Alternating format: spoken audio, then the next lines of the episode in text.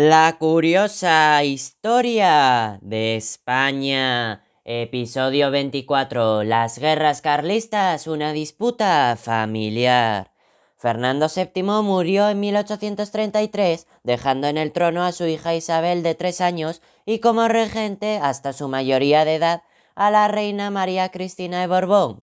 Carlos María Isidro, hermano de Fernando VII, proclamó sus derechos dinásticos basándose en la ley sálica que impedía a una mujer heredar el trono y que había sido derogada por Fernando VII con la pragmática sanción en 1830. Se produjo un enfrentamiento entre tío y sobrina por el trono que se prolongó hasta 1840 fue un conflicto dinástico y civil de contenido político y social entre los isabelinos o cristino y carlistas.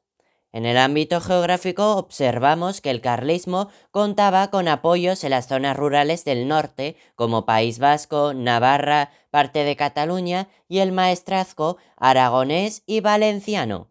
El apoyo al carlismo se debía en estas zonas a la defensa de los fueros vascos y navarros y la promesa de recuperar antiguas competencias en Aragón, Valencia y Cataluña. La reivindicación foral irá incrementándose a lo largo de la guerra. Internacionalmente el carlismo contó con Austria, Prusia, Rusia, Nápoles y los estados pontificios como apoyo. Respecto a su ideología, los carlistas eran enemigos de las libertades económicas, políticas y sociales del laicismo y la uniformidad territorial. Su lema era Dios, patria y rey, que se refleja en la defensa del tradicionalismo, los fueros, el antiguo régimen, la monarquía de origen divino, las exenciones de impuestos y quintas frente a la política centralizadora de los liberales. En otras palabras, se basaban en el absolutismo, Respecto a sus apoyos sociales, observamos habitantes de zonas rurales como campesinos y pequeños propietarios temerosos de convertirse en jornaleros o arrendatarios de grandes terratenientes.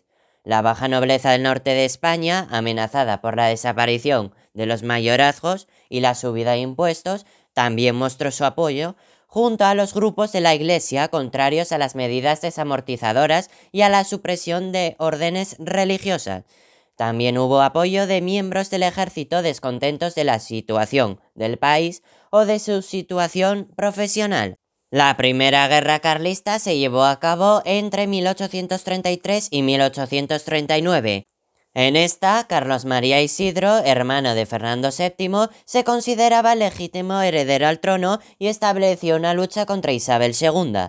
La lucha tomó fuerza en la zona norte, Navarra y País Vasco, donde los carlistas eran fuertes, y en Cataluña, zonas del Bajo Aragón y el Maestrazgo, al mando de Zumalacárregui y del general Cabrera, respectivamente. La muerte de Zumalacárregui en el asedio de Bilbao fue el comienzo de las derrotas carlistas, ahora al mando del general Maroto. Las discrepancias entre los carlistas partidarios de un acuerdo con los liberales transaccionistas, y los contrarios al acuerdo, intransigentes, supuso su división. El final del conflicto se produjo con la firma del Tratado de Vergara entre los generales Maroto, carlista, y Espartero, liberal. El acuerdo establecía la permanencia de los fueros vascos y navarros y la integración de los oficiales carlistas en el ejército liberal a cambio de reconocer a Isabel como reina. Los muertos en el conflicto llegaron a ser entre 150 y 200 mil. Los militares participaron activamente en política, propiciando varios pronunciamientos. La falta de dinero para pagar la guerra facilitó la desamortización de bienes eclesiásticos. La Segunda Guerra Carlista se produjo en la década moderada, precisamente entre 1846 y 1849. Esta se centró en Cataluña y recibe el nombre de Guerra de los Matiners ya que atacaban por la madrugada. Se desencadenó por el fracaso de la boda Isabel II con su primo Carlos Luis de Borbón, el conde de Montemolín, que debía significar la unión de los dos pretendientes. Fue sofocada con facilidad mediante la represión.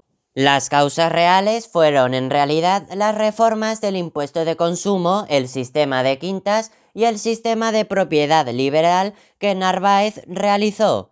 Las consecuencias fueron las divisiones internas del moderantismo y la inestabilidad de los gobiernos. Las dos primeras guerras carlistas se dieron entre 1833 y 1850. Estas fueron unos conflictos dinásticos e ideológicos para acceder al trono de España y para llevar a efecto sus programas de gobierno, de monarquía absoluta por un lado y de monarquía liberal por otro. Las guerras carlistas facilitaron el ascenso de los liberales y la superación del antiguo régimen en España. Supusieron también un quebranto en la hacienda pública que se intentó paliar con la desamortización de los bienes de la Iglesia. ¡Qué fascinante resulta la historia!